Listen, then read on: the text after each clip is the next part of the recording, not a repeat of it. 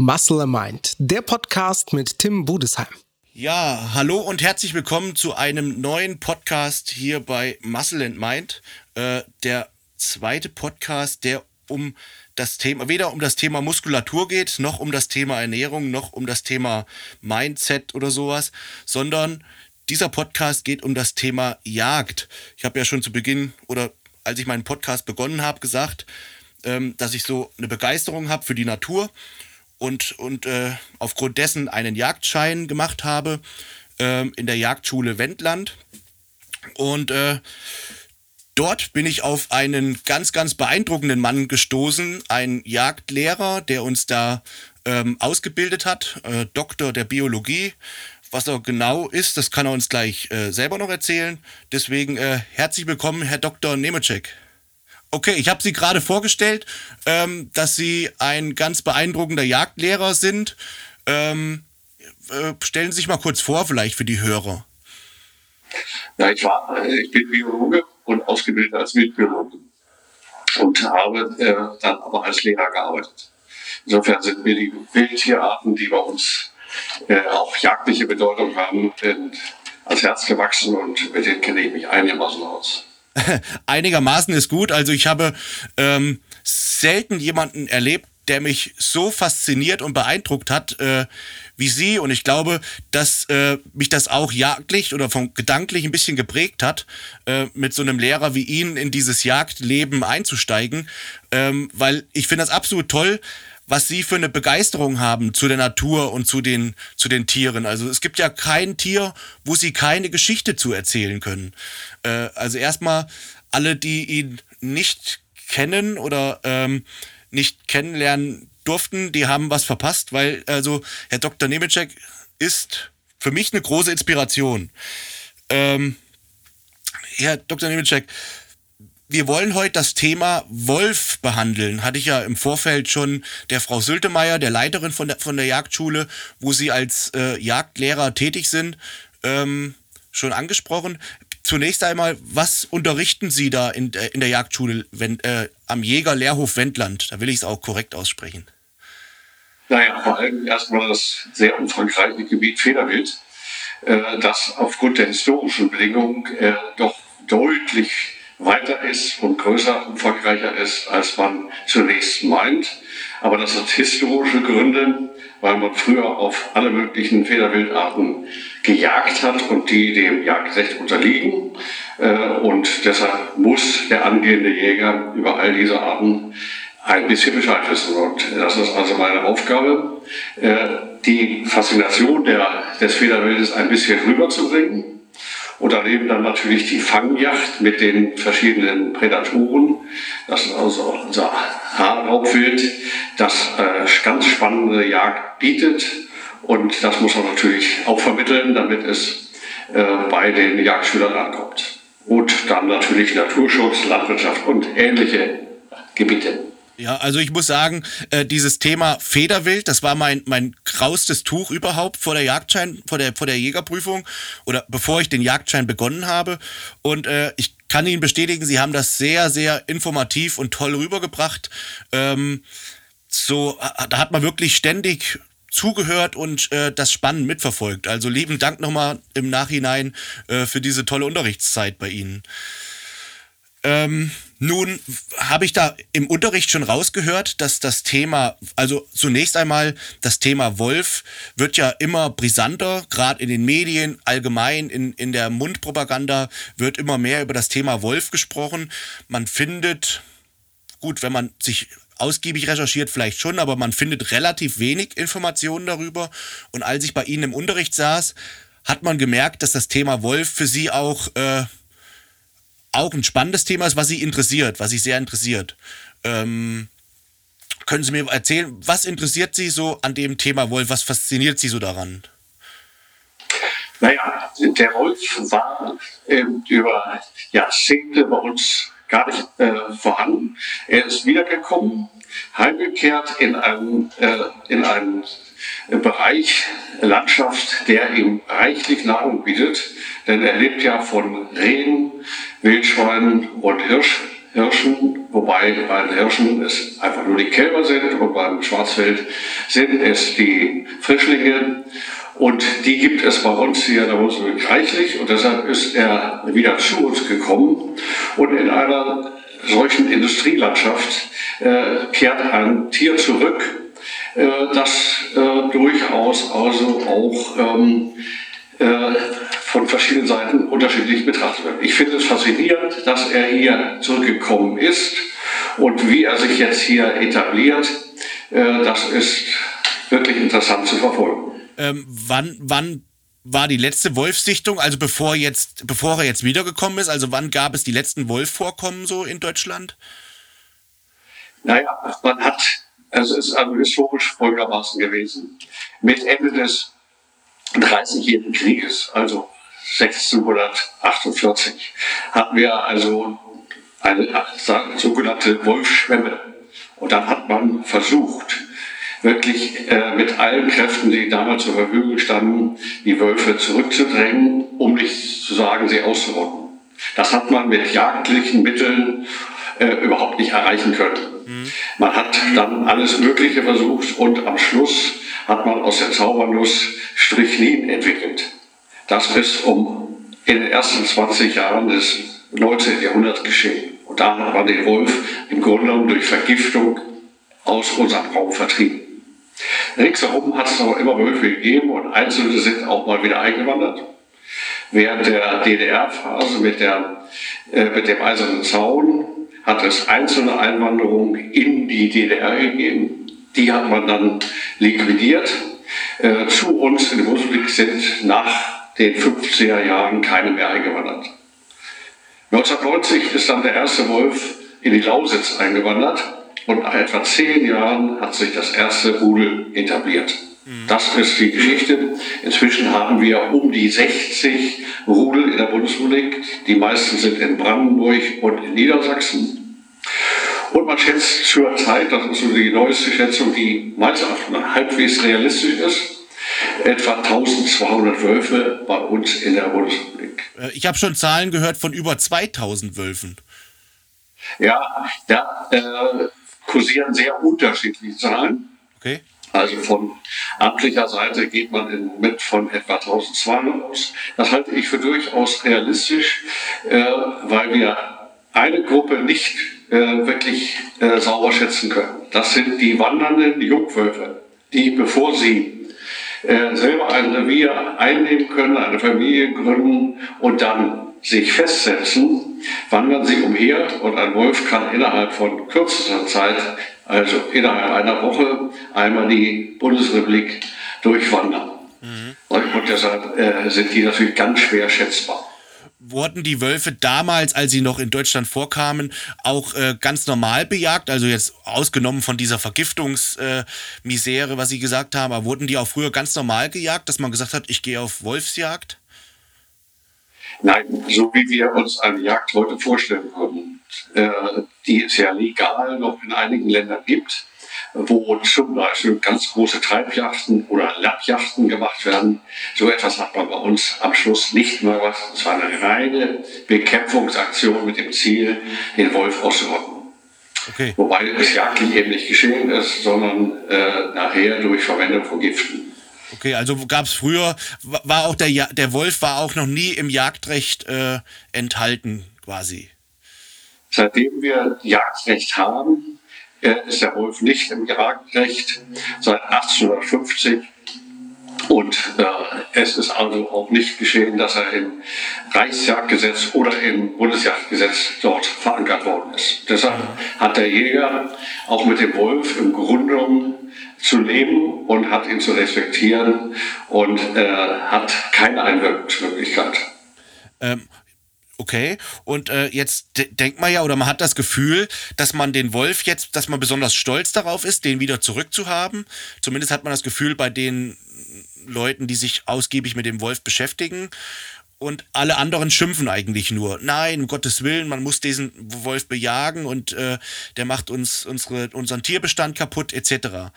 Ähm, was, was denken Sie, warum, warum ist, ist, oder fragt man erstmal, warum ist man stolz, den Wolf zurückzuhaben? Naja, äh, für äh, Haustierhalter ist der Wolf durchaus ein Problem. Man versucht es ja ein bisschen zu entschärfen, indem aus Billigkeitsgründen dann auch Entschädigungen gezahlt werden, äh, wenn Wolfsrisse auftreten. Äh, man hat Hilfen bereitgestellt, um Zäune äh, zu ziehen, aber es wird weiterhin äh, äh, Verluste geben und äh, man wird irgendwann eine Reaktion herbeiführen müssen. wie das geschieht, ist sehr umstritten und ob äh, jetzt schon eingegriffen werden muss, erst recht. Es gibt viele, die sagen, es würde jetzt an der Zeit, äh, Wölfe zu reduzieren. Andere sagen, sie haben bei dem Wildbestand, den wir hier haben, in der Bundesrepublik durchaus noch die Chance, lange Zeit sich zu vermehren. Aber das Vermehrungspotenzial beim Wolf ist ungewöhnlich hoch. Es liegt zwischen 15 und fast 40 Prozent pro Jahr. Das ist natürlich enorm, sodass man irgendwelche Dinge machen muss. Als Jäger haben wir relativ schlechte Karten, denn die Problemwölfe sind immer die wandernden Jungwölfe, die aufgrund ihrer Hungersituation, ihrer Unerfahrenheit dann auf äh, Haustiere äh, übergreifen. Und die zu bekommen ist ganz schwierig, weil sie eben sehr schnell woanders sind. Mhm. Während die etablierten Rudelwölfe äh, meistens kein Problem darstellen, es sei denn, es ist ein Einzelfall, oder aber die Jungwölfe haben es gelernt, Schafe äh, und zum Teil sogar Rinder oder Fohlen zu reißen und lehren das ihre, ihre Kinder. Und dann kommt es zu großen Problembereichen. Also im Prinzip dann genau umgedreht wie bei dem Fuchs. Bei dem Fuchs haben sie damals gesagt, bringt es nichts, einfach den Jungfuchs zu bejagen, sondern bei dem Fuchs muss man den, den Altfuchs bejagen. Äh, und da ist es jetzt genau umgedreht. Bei den Wölfen, wenn es mal so sein sollte, müsste man den ziehenden Jungwolf bejagen, oder? Äh, weil das bei uns die Problemwölfe sind, die okay. also in Kollision mit unseren, unserem Leben auf dem Lande äh, zu tun haben. Und äh, ich hab selber habe keine Ideen, wie man es machen kann.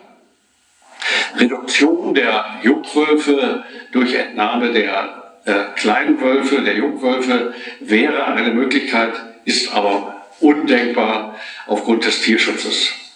Okay. Und äh, da äh, müssen sich kompetente Ministerien einen Gedanken machen.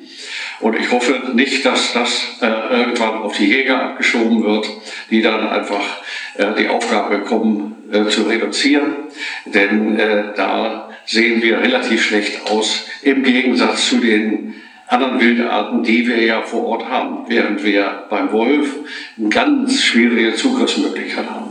Mhm. Wir sind im Grunde genommen äh, in der Situation, dass die Entscheidung jetzt irgendwann gefallen muss.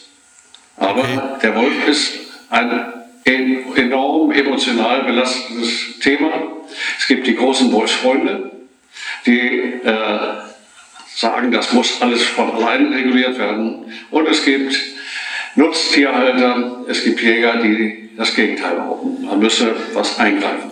Wobei ich äh, so mitbekomme, die wenigsten, die darüber reden und, und ich sag mal für sich selbst Urteile fällen, haben auch Ahnung von dem, von der Lebensweise des Wolfes oder von dem Gefähr Gefahrenpotenzial. Die meisten äh, reden da über Thesen, dass der Wolf mit den Jahren immer vertrauter wird, dann auch immer mehr in Städte kommt, wie der Fuchs, der dann irgendwann am Bahnhof zu sehen ist. Denken Sie, dass das kann bei dem Wolf auch so kommen, dass der immer näher in, in die Zivilisation gelangt? Also äh, der Wolf hat eine natürliche Scheu vor Menschen. Natürlich kennt er den Menschen und es gibt kein Gebiet, in dem der Wolf nicht auf den Menschen stößt. Aber er weicht ihm grundsätzlich aus. Und zwar äh, ganz anders als unsere Hunde. Unsere Hunde sind zwar vom Wolf abstammend, aber offensichtlich haben sie ein deutlich anderes genetisches Gerüst, sodass also nur Kreuzungen, sogenannte Hybride, ein Problem bereiten können. Der Wolf wird mit Sicherheit nicht in der Nähe des Menschen bleiben. Er weicht ihm grundsätzlich aus und deshalb geht vom Wolf praktisch auch keine Gefahr aus. Das ist also erst einmal ziemlich sicher. Er wird sich auch nicht bei uns in Städte hineinbegeben, äh, wie es vielleicht in Norden Amerikas ist. Wenn aber die Landschaft nicht genügend Nahrung bietet, dann nähert er sich den Menschen, weil der hat aufgrund seiner Abfälle immer ein Angebot. Das ist bei uns nicht gegeben. Wir bieten äh, genügend Nahrung in den Räumen dazwischen. Unsere Landschaft hat noch nie so viel Schalenwild aufgewiesen wie heute und deshalb äh, ist für den Wolf ausreichend Nahrung da. Also braucht man keine Angst haben, wenn die, wenn die Kinder im Winter Schlitten fahren dass, äh, und, und, und man in, in einer Region ist, wo es Wolfvorkommen gibt, braucht man keine Angst haben, dass die Kinder vom Wolf gerissen werden am helllichten Tage. Nein, mit Sicherheit nicht. Man hat also eine sehr umfangreiche Studie äh, gemacht, das hat ein norwegisches Institut gemacht und die haben äh, gesamt Europa betrachtet in der Zeit zwischen äh, 1950 und 2000. Und in dieser gesamten Zeit sind, hat es 59 Wolfsübergriffe gegeben auf den Menschen, bei denen allerdings auch Kinder zu Tode kamen, aber davon waren die allermeisten äh, durch tollwütige äh, Wölfe ausgeführt worden. Und bei der Tollwut, einer wirklich üblen Erkrankung der Hirnstrukturen, äh, kann es zu allen möglichen Dingen kommen. Da wurde selbst der Fuchs, also ein kleines Tier, einen Menschen angreifen. Äh, die Tollwut, wie, wie können die Tiere, die Wölfe, die Tollwut erlangen? Die Tollwut haben wir ja durch Impfung äh, hier in äh, Mitteleuropa äh, besiegt. Wir müssen aufpassen, dass sie von außen nicht wieder eingeschleppt wird, aber wir könnten sehr schnell reagieren. Denn wir haben inzwischen äh, die Technik äh, und wir haben die Impfmittel, sodass das sofort äh, realisierbar wäre. Also die Tollwut, die als Auslöser dann äh, für Übergriffe ähm, erfolgen könnte, die scheidet bei uns mit Sicherheit aus.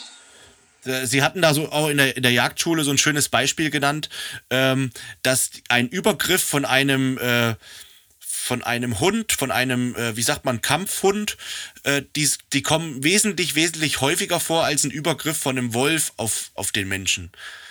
Ähm, da hatten Sie mal so ein Beispiel genannt, also auch so, so ein Zahlenbeispiel. Ich glaube, irgendwie in einem Jahr oder, oder in zehn Jahren wurden, ich glaube, fünfmal so viel Kinder angegriffen von einem äh, Hund wie von einem Wolf. Nein, ich habe überspitzt gesagt, es sind mehr, mehr Menschen durch äh, Dackel äh, verletzt worden als durch Wölfe. Ah ja, genau. Also äh, der Haushund mit seinen durchaus Fehlprägungen und falschen Behandlungen ist das deutlich gefährlichere Tier für die Umgebung, insbesondere für Kinder, als der Wolf selber. Äh, was ein Problem sein kann, und da haben wir gewisse Erfahrungen, ist, wenn Wölfe sich mit Haushunden kreuzen. Leider gibt es auch Hundehalter, die äh, Wolfsmischlinge äh, züchten und damit also ein Problem herbeiführen, äh, das sie überhaupt nicht überschauen können.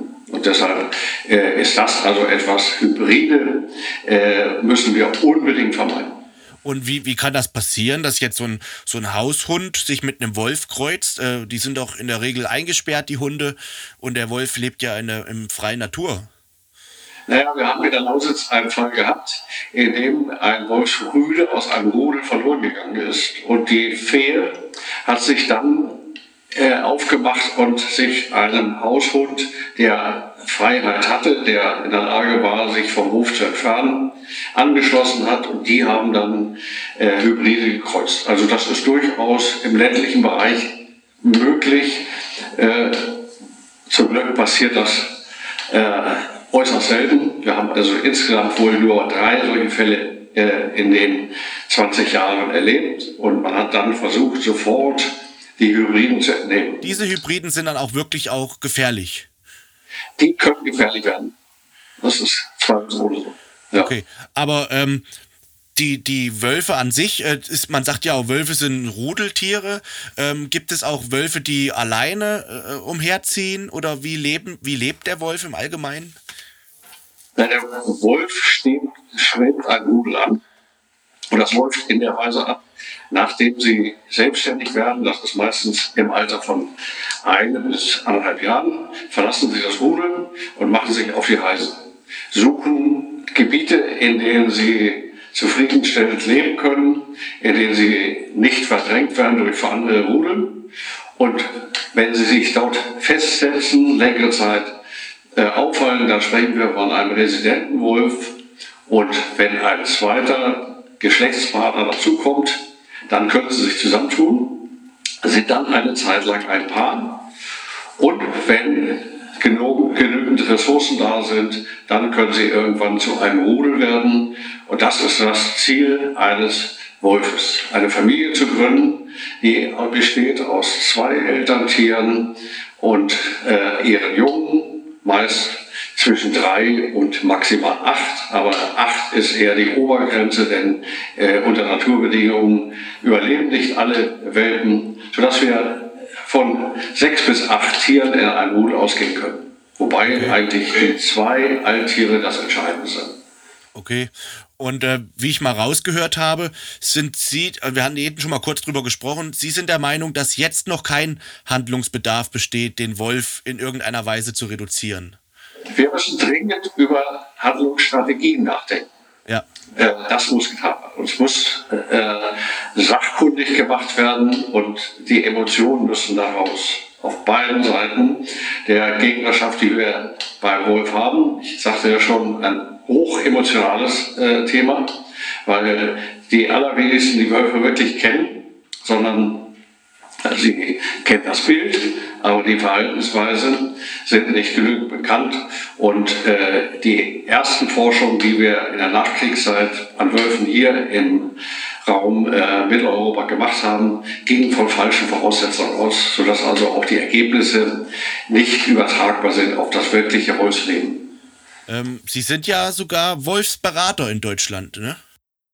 Es gibt Wolfsberater, das ist ein Instrument, das man in Niedersachsen eingeführt hat. Andere Bundesländer äh, handhaben es etwas anders, aber es gibt es doch auch.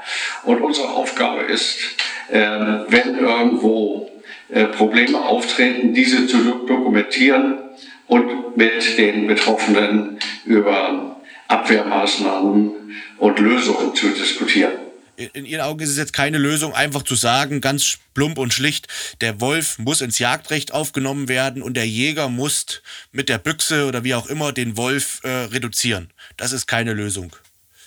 Das ist deutlich geworden, dass ich das für eine, einen schwer gangbaren Weg halte. Ja. Äh, zunächst einmal äh, ist der Wolf ja noch ein streng geschütztes Tier ja. aufgrund der FFH-Richtlinien auch europaweit äh, und in Anhang 4. Und das ist also eine mit einem hohen Schutzstatus. Äh, wir könnten sicherlich durch eine Diskussion ihn äh, ins, Wolf, ins Jagdrecht übernehmen. Aber ob das das Ziel der Jäger sein sollten, das bezweifle ich unbedingt oder bestreite es. Und äh, wie kommt das überhaupt, dass ein Wolf so einen hohen Schutzstatus bekommt, wenn er doch dann so eine hohe Vermehrungsaffinität hat? Naja, weil er ein äh, Heimkehrer ist und eine Entwicklung durchmacht, die eine Wiederbesiedlung eines ehemaligen besiedelten Raumes äh, darstellt. Und äh, Voraussetzung ist, dass er in einem gesicherten Bestand vorkommt. Und darüber streitet man im Moment noch ein bisschen, weil man sagt, das ist also eine eigenständige Teilpopulation äh, und ähm, hat wenig äh, Zugang zu anderen Teilpopulationen der gesamten Wolfsverbreitung. Äh, und ähm, das muss man jetzt genetisch klären, da ist man bei. Mhm. Ja, interessant auf jeden Fall, interessantes Thema. Ähm äh, mal kurz checken, was ich mir noch so aufgeschrieben hatte ähm, über das Thema Wolf. Also auf jeden Fall konnte man ja vorhin raushören, und da sind wir uns auch einig, das hatte ich ja auch schon gesagt, dass die meisten, die darüber urteilen, wie man mit dem Thema Wolf umgehen sollte, also in der Allgemeinheit oder in der allgemeinen Bevölkerung, die meisten haben einfach viel zu wenig Ahnung äh, über das Verhalten des Wolfes. Ich glaube, dass dass das auch ein bisschen daran liegt, ähm, was die Medien daraus gemacht haben. Ich meine, wenn man einen, einen Film schaut, äh, wo, wo ein Wolf drin vorkommt, dann ist es in den seltensten Fällen äh, so dargestellt, dass der Wolf ein, ein Tier ist, was sich möglichst dem Menschen äh, entfernt, sondern die meisten Filme, wo ein Wolf drin vorkommt, da ist es so, dass man übernachtet und der Wolf angreift, die, die Camp Camper oder so. Bei der Besiedlungs, äh, Besiedlungsgeschwindigkeit, ähm, äh, die wir erlebt haben beim Wolf, ist natürlich klar, dass Bevölkerung durch Medien äh, das begleitet hat und es ist zu einem politischen Thema geworden. Und in der Politik reden ja auch nicht nur Fachleute miteinander, sondern äh, da hat jeder seine Meinung und die wird dann durch Medien verstärkt. Und dann kommt es natürlich zu so einem ungewöhnlichen Auseinanderklaffen auch der Grundmeinung in der Bevölkerung. Also es gibt selten ein Thema, in dem so konträr und so extrem konträr diskutiert wird. Mhm, okay. Ähm, man hat ja oft das Gefühl, so als, als gerade als Jäger, dass in der Politik nicht nur Leute mitsprechen, die äh, absolute Fachexpertise haben auf diesem Gebiet. Ähm, was ist, ist vielleicht ein zweites oder ein weiteres Thema, aber was ja zum Beispiel auch in dieses Thema Wald vor Wild äh, mit reinspielt. Äh, so vielleicht so am Rande, was halten Sie von diesem, von dieser Einstellung, Wild ganz stark zu reduzieren und dieser Einstellung Wald vor Wild? Naja, äh, es ist eigentlich, eigentlich grundsätzlich gut, äh, wenn sich Bevölkerung also mit all diesen Themen befasst. Äh, wichtig wäre, dass entsprechende Aufklärung stattfindet, dass diejenigen, die Sachverstand haben, Kenntnis haben, erklären und ihre Sicht darstellen. Und dann kann es durchaus zu einem Streitthema werden, aber eben auf der Ebene des der Sachverhalte. Und das wäre natürlich gut. Ja, Herr Dr. Nemeczek, dann vielen, vielen, vielen Dank für das äh, Interview über, ja, über das Thema Wolf. Ich hoffe, einige da draußen, die jetzt vielleicht zugehört haben, vielleicht während der Autofahrt oder die vielleicht auch dieses YouTube-Video gesehen haben, ähm, die konnten ein bisschen was erfahren darüber und auch haben vielleicht etwas die Angst genommen bekommen, dass man das alles mit Augenmaß betrachten soll und nicht einfach äh, vom letzten Actionfilm, wo der Wolf einfach grundlos irgendwelche äh, Spaziergänger angegriffen hat bei Dämmerung, ähm, dass man da so ein bisschen die Angst genommen bekommt. Und äh, ich glaube, es bleibt weiterhin ein spannendes Thema. Ich bin gespannt, was für Maßnahmen äh, sich einfallen lassen wird, um ähm, die Sache natürlich auch äh, im, im Griff zu halten. Also was für ähm, Pläne dort geschmieden werden. Ich bin, bleib gespannt und äh, falls es da mal was Neues gibt irgendwann, dann äh, können wir ja vielleicht nochmal das Gespräch aufnehmen und können diese Maßnahmen, die irgendwann mal getroffen werden, äh, vielleicht nochmal äh, besprechen. Also in diesem Sinne, vielen Dank für das Gespräch. Ähm, bis zum nächsten Mal. Wir sind raus hier vom Jäger Lehrhof Wendland. Ciao, ciao.